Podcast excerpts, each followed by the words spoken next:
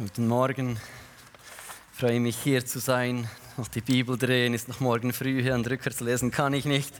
So, ich hatte während dem Lobpreis, danke Team für, für die tolle Zeit. Es ist immer toll, wenn einem jemand hilft, um in Gottes Gegenwart reinzukommen. Hatten schon im Alten Testament die Könige auch und die Propheten auch nötig, dass dann zwischendurch jemand auf der Harfe geklimpert hat, weil es dann einfach einfacher ging, Gott zu begegnen. Es ist so eine Hilfestellung, es sind so, so, so Krücken oder Stützrädchen für mich persönlich, die mir helfen, Gott zu begegnen. Danke vielmals für euren Worship. Und im Lobpreis hatte ich einfach ein, ein Wort, das immer wieder gekommen ist, Arthritis, und empfunden, dass jemand da ist, der heute vielleicht besonders unter etwas in diesem Zusammenhang leidet. Ist jemand da, der gerade Arthritis oder Arthrose Schmerzen hat heute Morgen? Das sind zwei, drei Personen. Ihr seht, wer da die Hand aufgehalten hat. Und Jesus, und ich bete, dass du diese Personen heute Morgen besonders berührst. Ich bete, dass deine Kraft kommt. Und ich danke dir, dass du der Gott bist, unser Schöpfer, unser Vater, der es gut meint. Und ich spreche euch einfach Heilung zu, Wiederherstellung, auch dass diese Schmerzen verschwinden im Namen Jesu und dass ihr gesund sein dürft, dass, dass die Schmerzen weichen und ihr euch ganz frei bewegen dürft im Namen Jesu. Danke, Vater, dass du kommst, auch mit deiner Gegenwart heute Morgen, dass wir dich erleben können, dass wir etwas von dir empfangen dürfen, das uns begeistert, das uns mit reinnimmt, dir nachzufolgen. Heiliger Geist, ich bete, dass du kommst und jedem Einzelnen hier, jeder einzelnen Person, jung und alt, einfach begegnest mit deiner Kraft, dass wir erfüllt werden mit der Kraft aus der Höhe, damit wir unser Leben hier anders führen können, damit wir dir nachfolgen können, damit Menschen sehen können, dass ein Gott da ist, der lebt und gut ist. Amen. Amen. Ich musste letzte Woche schmunzeln. Lukas hat bei uns in der FMG gepredigt, sagt, ich habe ein Gebet von Paulus. Ich gesagt, ja, ich auch, nächste Woche ist gut. Das war fast, als hätten wir eine Serie vorbereitet zusammen. Genau. Und zwar möchte ich über das Gebet von Paulus in Epheser 1 sprechen. Epheser 1 ist ein tolles Kapitel. Wenn du mal Mühe hast, einfach dankbar zu sein für das, was Jesus für dich tat. Manchmal gewöhnt man sich so fest dran, oder? Man ist so daran gewohnt, Jesus ist für uns gestorben, ist auferstanden und es wird zur Routine und Tradition. Und ich muss das immer wieder neu entdecken für mich, damit mein Herz Feuer fangen kann. Und wenn du merkst, du läufst irgendwie auf dem Trockenen und es ist irgendwie dürr geworden oder so gewohnt geworden für dich, dann lies mal Epheser Kapitel 1. Das beschreibt, was wir in Christus haben. Das ist ein toller Schatz und das liebe ich. Und dann schließt Paulus dieses Kapitel mit einem Gebet ab, über das ich eigentlich heute predigen möchte und werde und versuche. Genau. Und es geht immer wieder einfacher, wenn du über etwas predigst, wo du selber so im Flow bist, das so ringeht und wo du sagen kannst, wow, das ist voll das, was ich im Moment lebe und erlebe. Aber vor zwei Wochen, als Gott mir das Gebet so aufs Herz gelegt hat, war ich überhaupt nicht an dem Punkt, wo ich sagen konnte, ja, das fließt jetzt völlig so von mir weg. Wir haben so eine herausfordernde Zeit, immer wieder die letzten Wochen und Monate. Immer wieder war eines verletzt, Bänderriss, dann Elia mit dem Arm und äh, Lungenentzündung, einfach eines nach dem anderen. Und irgendwann wird man so träge und müde und man betet und es passiert manchmal auch wenig so. Und in diesem Punkt war ich, als Gott mir dieses Gebet gegeben hat, somit war es auch etwas für mich persönlich und ist es immer noch. Und wenn du durch das profitieren kannst heute Morgen, umso besser. Genau, das steht Epheser 1, Verse 15. Vielleicht kannst du auf dem Handy nachschlagen oder mit der eigenen Bibel, die du dabei hast. Da steht, dass Paulus betet. Ich höre nicht auf, nachdem ich vom Glauben bei euch an den Herrn Jesus und von eurer Liebe zu allen Heiligen gehört habe, für euch zu danken und denke an euch in meinen Gebeten, damit der Gott unseres Herrn Jesus Christus, der Vater der Herrlichkeit, euch den Geist der Weisheit und der Offenbarung zur Erkenntnis seiner selbst gebe. Das ist der erste Teil vom Gebet. Das sind vier Punkte, wofür er eigentlich bittet. Das erste sagt, Vater, lass die Menschen erkennen, wer du bist. Und erkennen ist nicht so ein Wissensding, sondern im Alten Testament ist auch spannend, Adam erkannte Eva und das passiert. Er wusste viel über sie. Nein, sie hatten ein Kind. So, Erkennen ist immer wieder ein Zusammenkommen von zwei Parteien, wo das zu einer Einheit führt und wo etwas daraus hervorgeht. Es ist mehr als etwas zu wissen. Und Paulus betet nicht, dass wir viel über diesen Gott wissen, dass wir alle Fragen beantworten können, sondern dass wir Gott selber erkennen, dass wir eins mit ihm werden, mit diesem Vater aller Vaterschaft, mit diesem guten Gott, dass wir eins werden und aus dieser Einheit etwas hervorkommt in unserem Leben, dass eine Frucht herauskommt aus diesem Erkennen Gottes. Und ich wünsche mir das selber und dir auch, dass wir immer wieder neu erkennen können, dass da ein Vater ist, der uns durch und durch liebt. Ein Vater, der durch und durch gut ist. Egal wie die Umstände sind, egal wie fest es stürmt, egal wie schwierig das Leben ist oder wie schön. Ein Vater, der uns liebt. Dass wir das immer wieder neu erkennen dürfen. Für das betet er hier. Und das wünsche ich uns. Das Zweite, wofür er betet, ist, dass er dann sagt, Epheser 15, Verse 18 dann. Und er gebe euch erleuchtete Augen des Herzens, auch wieder so ein Erkennensding, oder?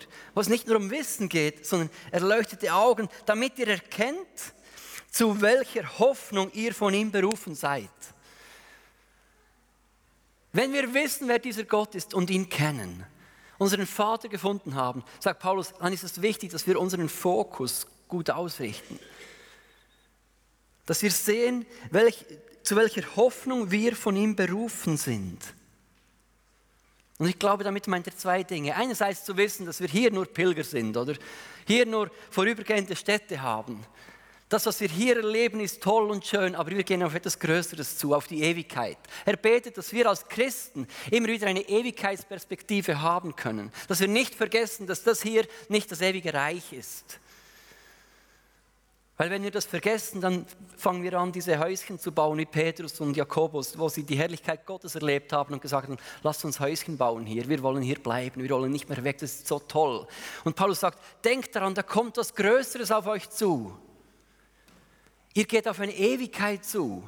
Das hier jetzt ist Vergänglichkeit, ihr geht auf Ewigkeit zu. Und gleichzeitig ist die Hoffnung der Berufung auch die Perspektive von dem, was wir jetzt hier tun sollen im Vergänglichen. Wir haben einen Dienst der Hoffnung, keinen Dienst der Verdammnis, keinen Dienst des Richtens und des Urteilens, sondern einen Dienst der Hoffnung an den Menschen. Das ist unser Auftrag, deswegen lebst du. Deswegen hat Gott dich nicht wegberufen zum Zeitpunkt, wo du dich bekehrt und entschieden hast, Jesus nachzufolgen. Sonst das wäre die sichere Variante. Okay, nach Hause gebracht, ab in den Himmel. Sichere Variante, dann machen sie nichts mehr Dummes. Das wäre Sicherheitsvariante. Und er sagt, nein, ich lasse euch hier, ich habe einen Auftrag für euch. Und Paulus betet, dass wir das als Christen immer wieder neu erkennen, wozu wir leben. Dass es nicht nur die Depps erkennen und die Zinks,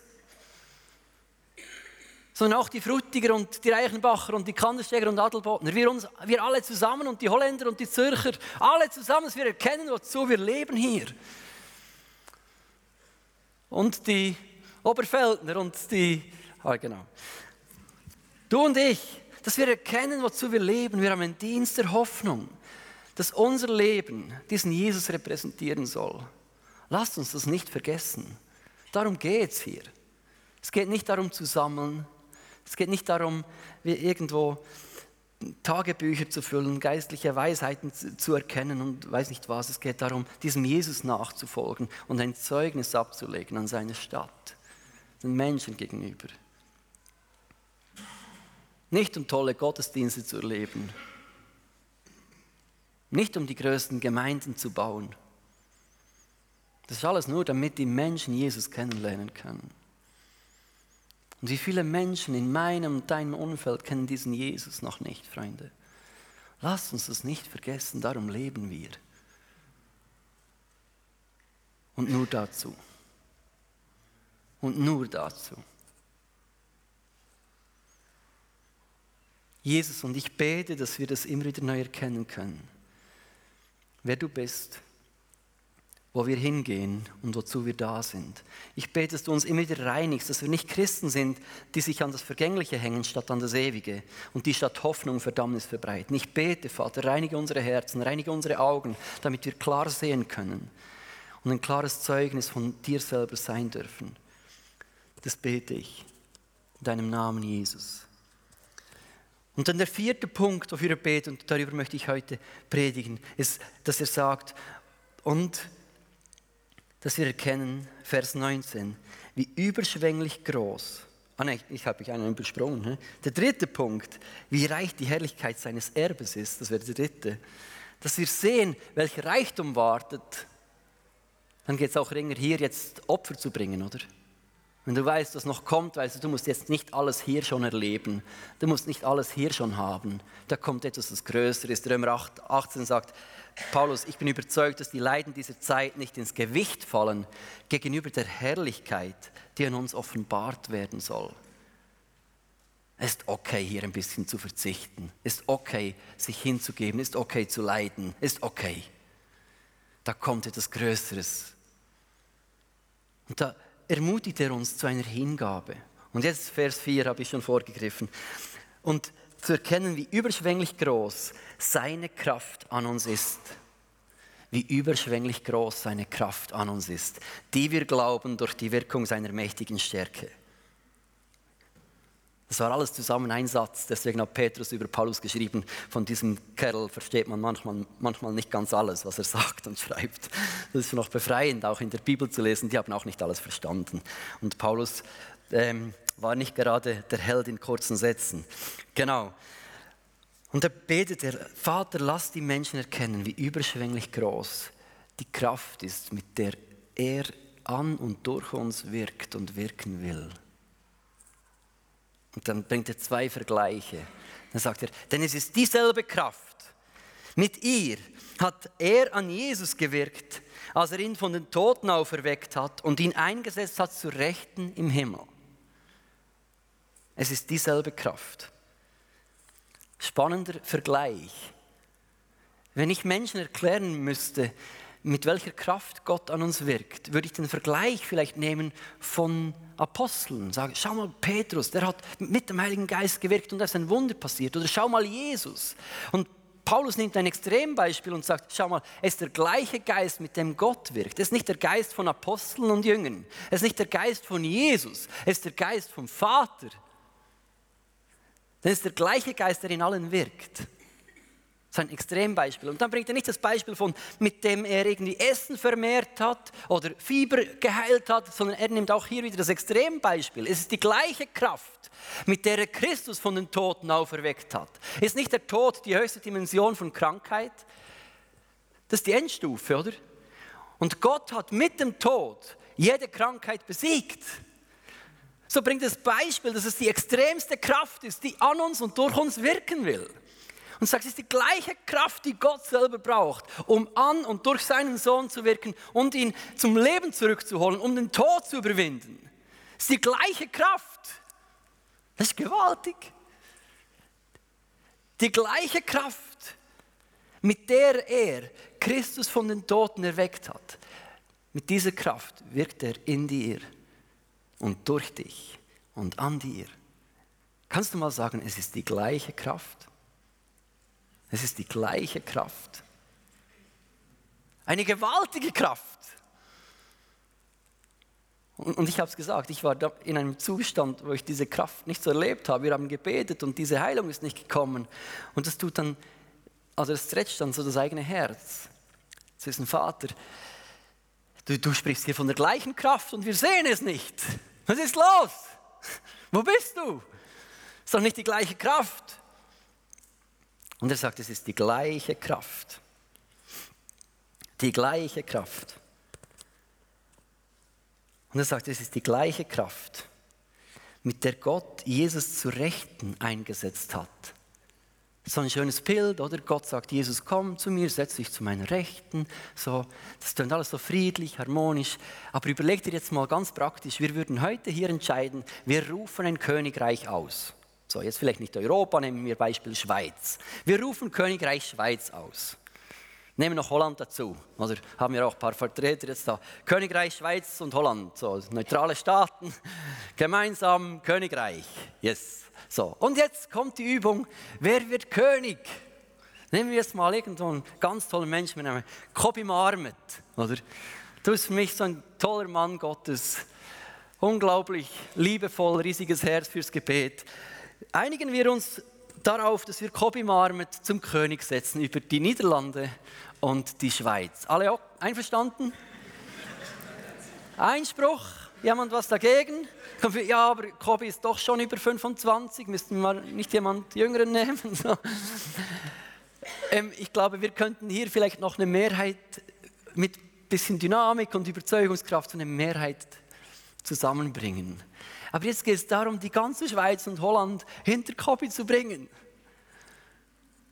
Und auch wenn Kobi ein einwandfreier Mann ist, sensationelles Herz hat, wird es wahrscheinlich Menschen geben, die sagen, nein, habe ich Mühe, wo ist der Doktortitel, Kobi?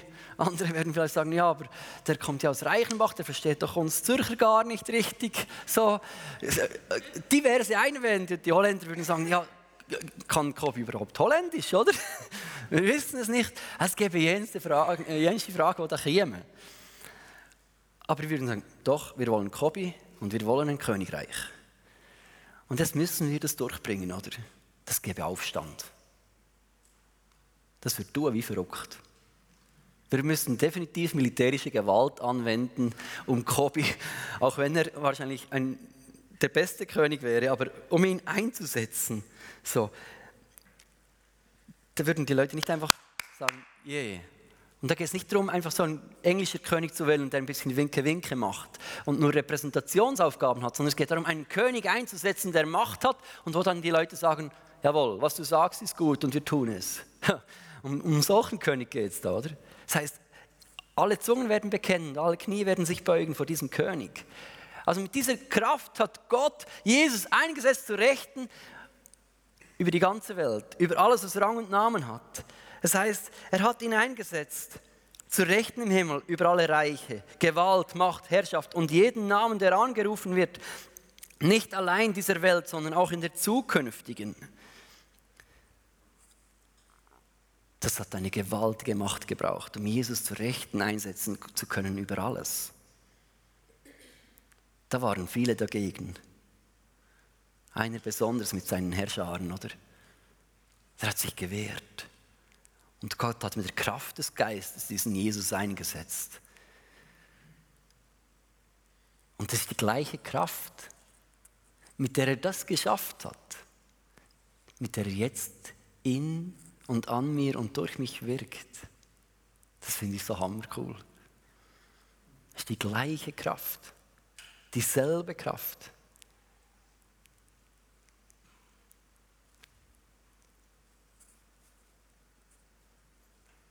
Und dann steht am Schluss, dass er alles unter seine Füße getan hat. Das, das denkt man sich, ja, ist jetzt Jesus, oder? So. Das heißt, er hat alles unter seine Füße getan Schönes Bild. Und hat ihn der Gemeinde zum Haupt gegeben. Was sind wir? Sein Leib. Wo ist das alles?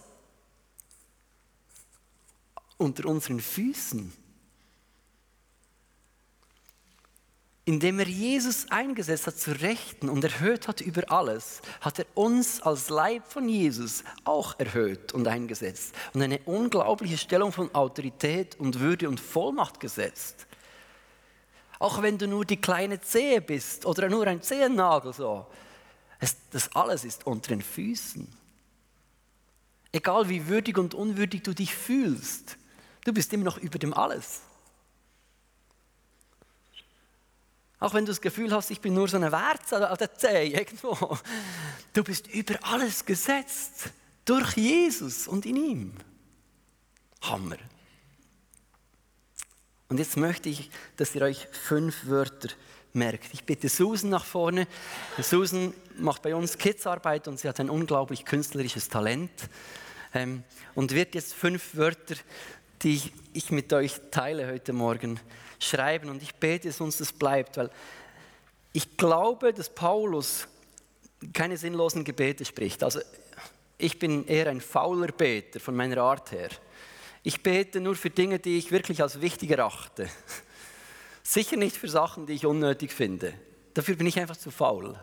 So, und ich glaube, Paulus war nicht faul, aber trotzdem hat er auch nicht für Dinge gebetet, die nicht nötig waren. Ich glaube, sein Wunsch war wirklich, dass wir in diese göttliche Dynamik reinkommen als Nachfolger Christi, wir sehen, wer er ist und sehen, warum wir leben und wo wir hingehen. Und dann mit dieser Kraft unterwegs sind, in der Hoffnung. So.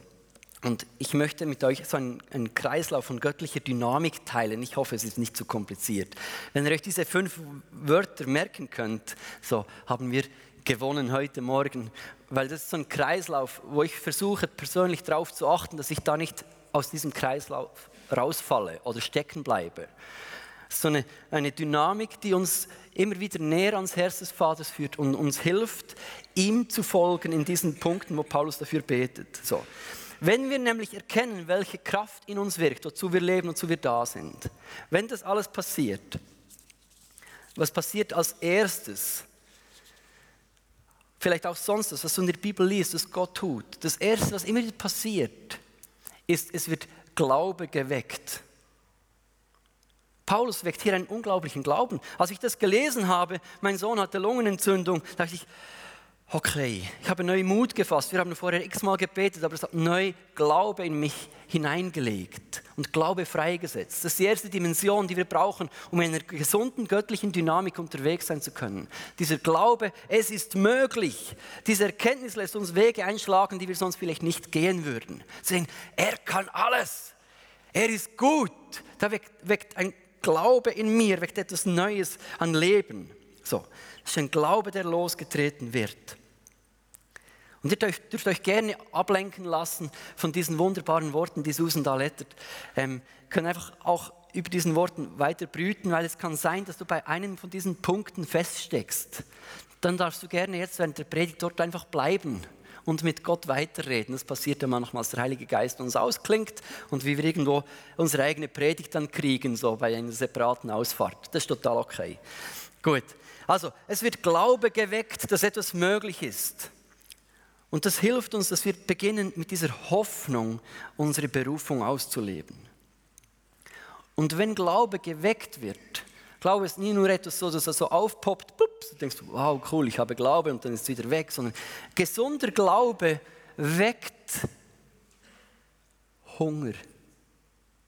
Wenn ich sehe, dass Gott etwas kann, wenn ich sehe, dass etwas möglich ist, ist die, die nächste Folge oder die logische Konsequenz, wenn ich das richtig verarbeite, diesen Glauben, ist der nächste Schritt eigentlich der, dass ich Hunger kriege. Ich sage, ich möchte das auch. Ich sehe es ein Gott, der alles kann, ein Gott, der mächtig ist und kraftvoll, kraftvollen Geist hat. Ich möchte das auch erleben. Eine Sehnsucht, die in uns losgetreten wird. Wir sagen, Vater, gib mir das auch, ich möchte das auch erleben. Ich hatte so das Bild mit dem Bobbycar, oder wir fahren Bobbycar. Dann kommt jemand zu dir und sagt, aber du hast doch einen Ferrari in der Garage. Was? So, das ist so der Moment von Glaube, Unglaube, wo das so kämpft. So, okay, wow, danke. Und dann nimmst du einen Bobbycar und fährst weiter. Wenn das ja stimmt und du glaubst, dass er wirklich in der Garage ist und der jetzt dir gehört und du verfügen kannst, dann wirst du wahrscheinlich Bobbycar auf die Seite stellen, außer du, keine Ahnung. Ähm, und du gehst in die Garage und nimmst einen Ferrari hervor. Glaube weckt Sehnsucht oder Hunger. Und wir haben mehr als einen Ferrari in der Garage. Es ist derselbe Geist. Es ist dieselbe Kraft. Da wird ein Hunger geweckt, ich will das auch. Und der dritte Schritt, Hunger weckt etwas, das kann auch sich umdrehen in der Reihenfolge, aber normalerweise weckt Hunger auch eine Bemühung. Zu wissen, ich möchte das, und nur zu wissen, wow, Ferrari in der Garage, das wäre jetzt schon toll, mit dem zu fahren. Die nächste Konsequenz von Ferrari in Garage ist eigentlich, wow, wo ist der Schlüssel? Wie muss ich fahren? Garage öffnen, ein, reinsetzen und losfahren. Vielleicht noch kurz beten, dass man sich an die Verkehrsregeln hält. so. Genau, aber Hunger weckt eine Aktivität oder eine persönliche Bemühung. Zu wissen, Gott kann alles, ich möchte es auch, was muss ich tun? Oder kann ich was tun? Und ich finde das Bild in 2. Könige 4, 1 bis 7 finde ich so toll. Das, diese arme Witwe, ihr Mann ist gestorben, hat sie mit Schulden hinterlassen und da kommen die Schuldner, die Gläubiger und wollen die Kinder wegnehmen und verkaufen, um die Schulden zu tilgen. Und die Witwe schreit zu Elisa. Da war schon Glaube da, da war schon Sehnsucht da. Manchmal ist es auch nur die Not, die uns dazu bewegt, uns noch etwas auszustrecken. Aber sie kommt zu Elisa und sagt, hilf mir, hilf mir. Sagt, was hast du noch? Ein bisschen Öl. Dann schickt er sie und sagt, geh in die Haushalte ringsum und sammle alle Tonkrüge zusammen, die du kriegst. Glaube weckt, weckt Hunger, Hunger weckt eine Bemühung. Und sie ist hingegangen, hat diese Tongefäße zusammengetragen, diese Krüge, und dann kommt sie zu Elisa und sagt, ich habe genug. Ihr Glaube hat definiert, wie viel Platz sie Gott gegeben hat zum Füllen, oder? Es ist total nur Gott, der das Wunder getan hat. Aber ihr Glaube hat Gott einen Rahmen gesetzt. Zum Glück kann Gott weit über das hinaus immer auch tun. Zum Glück ist Gott nie nur darauf limitiert, was wir glauben. Aber Gott will mit uns zusammenarbeiten. Hätte ja sagen können, hier ist einfach Geld. Und er schickt die Witwe, sammle Krüge, damit ich etwas tun kann. Und wir sind oft in dieser Position, dass wir lieber gar nichts tun, sagen, das ist alles er und denken, das ist so viel Glaube. Es ist nur Jesus, der tut. Ich mache ja nichts. Aber Gott hat sich entschieden, mit uns und durch uns zu wirken, uns zu involvieren. Sonst müssen wir ja keine Missionare aussenden in andere Gebiete. Er könnte ja tun, wenn er will, oder? Er braucht diese Gefäße und er will sie brauchen. Sie hat diese Tonkrüge ausgeliehen, sie hat gesammelt und Gott hat gefüllt. Es kommt diese Bemühung. Gott, der alles getan hat, aber ihre Bemühung hat ermöglicht, dass er, dass er wirken konnte. Anderes Bild im Garten Eden. Gott hat diesen Garten gesetzt. Was hat der Adam und Eva gesagt? Pflegt ihn, tut etwas. Und ich rede hier nicht von Bemühungen, dass es darum geht, gerettet zu werden. Ich, wir reden darüber, Jesus nachzufolgen ihm zu dienen. Es geht nicht uns zu bemühen, um in den Himmel zu kommen. Einfach, dass es gesagt ist. So. Genau. Aber er sagt, das ist ein Garten, pflegt ihn. Das ist nicht Glaube, wenn wir sagen, ja, Gott hat ja alles in die Schöpfung gelegt. Ich nehme nur, was da kommt und mache nichts. So.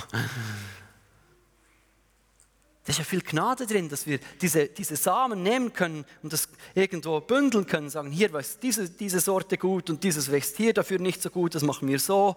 Und, und da, da wächst du das auch viel. Es ist Gott, der alles schenkt, aber es sind wir, die uns auch immer beteiligen. Lasst uns das nie ausschalten oder gegeneinander ausspielen. Wenn du bemüht bist, etwas zu tun, kommt immer auch der nächste Schritt, früher oder später. Abhängigkeit. Man wird immer wieder merken, ohne ihn kann ich nichts tun. Manchmal kommt die Abhängigkeit noch vor der Bemühung, dass wir Sehnsucht haben wissen, ich kann ohne ihn gar nichts tun, das muss er tun. Und dann kommt die Erkenntnis, aber ich muss was dazu tun. Oder wir wissen, ich kann was tun und dann merken wir, ohne, ohne ihn geht gar nichts hier. Es führt uns in, die, in diese gesunde Abhängigkeit zum Vater rein wo wir lernen auszuhalten, dass er es ist, der alles tut und doch wir in allem voll beteiligt sind.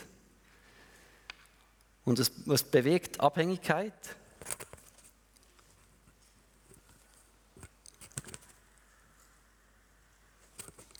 Klappt es noch? Geht. Ah ja, kommt dann schon. Genau. Diese Abhängigkeit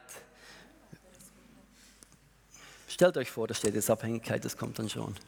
Ist sie gefroren? Ist gut. Sonst ziehst du nochmal raus, ein Stückchen mal ein. Gut. Diese Erkenntnis, ohne ihn kann ich nichts tun und ich will auch gar nichts ohne ihn tun.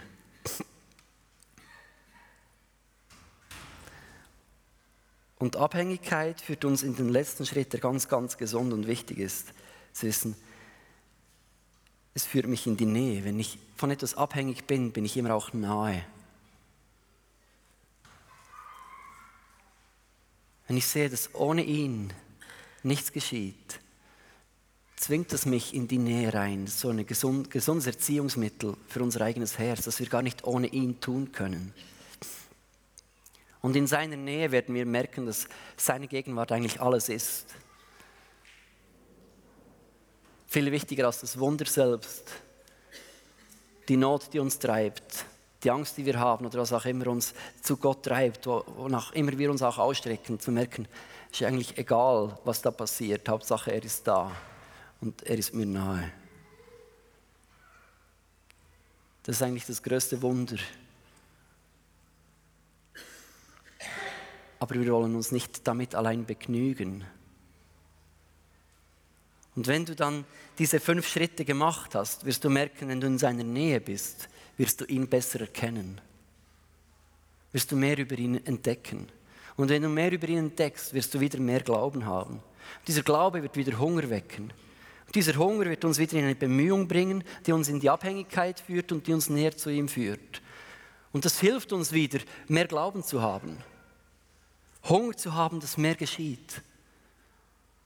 Uns aufzumachen und etwas zu tun, im Wissen, dass er es ist, der alles tut und wir sind wieder in seiner Nähe. Und es ist so ein Kreislauf von göttlicher Dynamik, wo ich glaube, der ganz wichtig ist, dass wir den immer wieder wie prozessieren für unser Leben, weil ich glaube, die Gefahr ist, dass wir bei einem dieser fünf Schritte wie abbrechen. Ich empfinde, dass es so Falltüren gibt, bei jedem dieser fünf Schritte, wo man irgendwo so einen persönlichen Abbruch im Glauben macht. Oder du hast Glauben, du streckst dich danach aus, dass etwas geschieht und dann passiert nichts. Und dann kommt die Falltür von Frust und Resignation, wo wir plötzlich wie stecken bleiben. Denken, ich habe es ja versucht. Ich habe jetzt gebetet, ich, jemand war krank, wir haben gebetet, wir haben uns ausgestreckt, wir haben uns bemüht, wir, wir sind abhängig, wir sind in seiner Nähe und es passiert nichts. Wir haben es vielleicht sogar zweimal durchgespielt, vielleicht dreimal, es passiert nichts, was denn jetzt? Und ich glaube, diese Falltür von Frust und Resignation will uns dazu führen, dass wir unsere Erfahrung, die wir machen, zu einer neuen Theologie definieren. Sagen, ja, das steht schon hier so, aber. Und das ist dann Erfahrungstheologie. Indem dass wir Dinge erleben, die nicht ganz mit der Schrift übereinstimmen, versuchen wir die Schrift nach unserer Erfahrung zu erklären. Statt dass wir immer wieder Hunger haben und sagen, Vater, meine Erfahrung deckt sich nicht mit der Theologie, was ich hier lese. Und ich strecke mich danach aus, dass sich die Erfahrung der Theologie angleicht und nicht, der, nicht die Theologie der Erfahrung. Das ist ein ganz wichtiger Unterschied. Die zweite Falltür ist Fatalismus und Passivität. Dass wir denken, ja, toll, und er kann ja, wenn er will. Wir haben es Gott ja jetzt gesagt. Wir haben einmal gebetet und er ist ja Gott, er weiß ja alles und er kann ja alles. Und wenn er wirklich will, dann kann er ja, braucht mich ja nicht mehr. Jesus betont immer wieder, findet der Glauben, habt Ausdauer, bleibt dran. Er betont immer wieder, gebt nicht auf, weil dann geistlicher Kampf im Gang ist. Er sagt nie, deponiert das Anliegen einmal und dann ist alles gut. So, er fragt, sagt, bleibt dran, habt Ausdauer. Lasst euch nicht in, in, diese Falltür reinziehen von Fatalismus und Passivität, wo wir sagen, ja, Gott ist so groß und mächtig, das tönt nach viel Glaube. Aber man drückt sich vor der eigenen Verantwortung. Oder? Wir gestehen ihm zu, dass er alles kann. Aber durch die Erfahrung und negative Erlebnisse sagt man vielleicht, ja, aber es ist halt nicht so gegangen und jetzt geben wir ihm den Ball zurück und wir sind draus geht mich nichts mehr an, ich habe es ja probiert. Und wir versuchen eigentlich unser Herz zu schützen und merken nicht, dass wir hier wie eine Mauer bauen zwischen uns und Gott, zwischen unseren Möglichkeiten und seinen Möglichkeiten. Und vielleicht merkst du, dass du da feststeckst. So wie aufgegeben hast, gesagt, ja, er kann ja, wenn er will. Ja, genau. Und ich möchte dich auffordern, komm aus dieser Falltür raus oder aus dieser Falle oder aus dieser Sackgasse. Da liegt mehr für dich bereit. Die dritte Falltür ist gerade entgegengesetzt zu Fatalismus und Passivität, ist die der eigenen Werke und der Religiosität. Statt dass wir Gott alles zusprechen, denken, der kann ja, wenn er will, nehmen wir alles in unsere Hand und laufen ohne Abhängigkeit und Nähe und versuchen irgendetwas zu tun, versuchen eine Stimmung zu machen, versuchen Heilung zu machen. Das ist auch nicht gesund. Versuchen etwas zu erzwingen, versuchen Dinge schön zu reden, das ist auch nicht gesund. Das sind so Falltüren, wo wir feststecken können. Und ich weiß nicht, wie es dir geht persönlich. Ich merke immer wieder, dass ich zwischendurch mal so in eine Sackgasse abbiege oder in eine Falltür runterfalle. Und das Gute ist, es Gnade. Jesus ist mit uns noch nicht fertig. Nicht jetzt kommen wir alle nach vorne und tun Buße und bekennen einander, welche Falltüre und wir armen Sünder so. Sondern Jesus sagt, mein Kind, komm, steh auf, wir machen weiter. Lass dir diesen Glauben nicht nehmen. Lass dich nicht um den Hunger berauben. Lass dich nicht lähmen, dass du dich nicht mehr bemühst. Lass dir nicht einreden, dass du ihn nicht brauchst dazu. Und lass dich nicht daran hindern, seine Nähe zu leben. Weil ich glaube, das hilft uns, diesem Jesus nachzufolgen, damit Menschen, die Jesus noch nicht kennen, ihn kennenlernen können.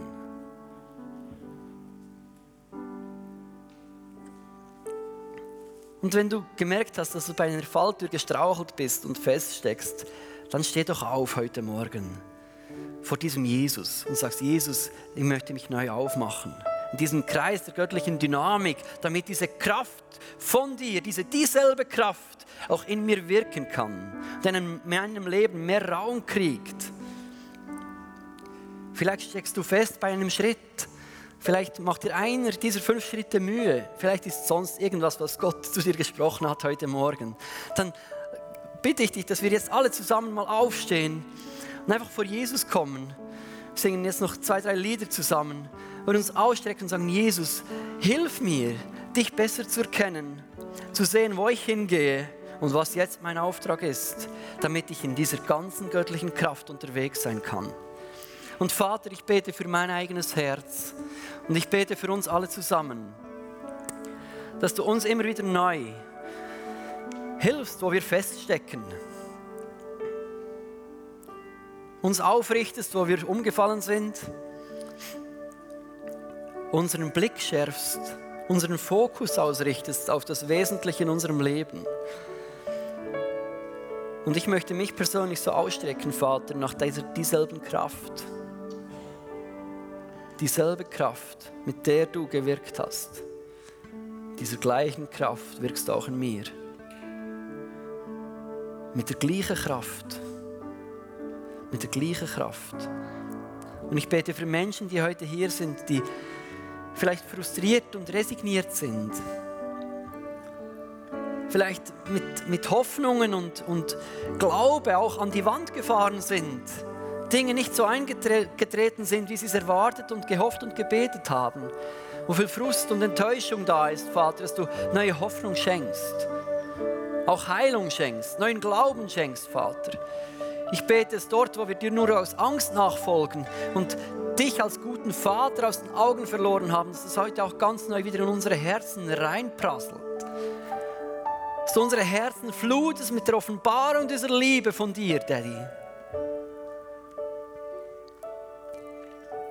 Und Heiliger Geist, ich bete, dass du immer wieder unser Leben ergreifst und uns hilfst, dass wir uns in den Dienst von dir stellen können, mit voller Hingabe. Zu kräftigen Werkzeugen in totaler Schwachheit. Ich bete, dass dort, wo wir mit Menschen unterwegs sind, mit Freunden, mit Nachbarn, Bekannten, wo wir Begegnungen haben beim Einkaufen, an, an der Arbeit, mit Nachbarn, sodass du, dass du kommst und uns zu Zeugen der Hoffnung setzt. Die Hoffnung freisetzen in den Leben der Menschen, die mit uns Kontakt haben. Danke, Vater, dass du das tust. In deinem Namen Jesus. Amen.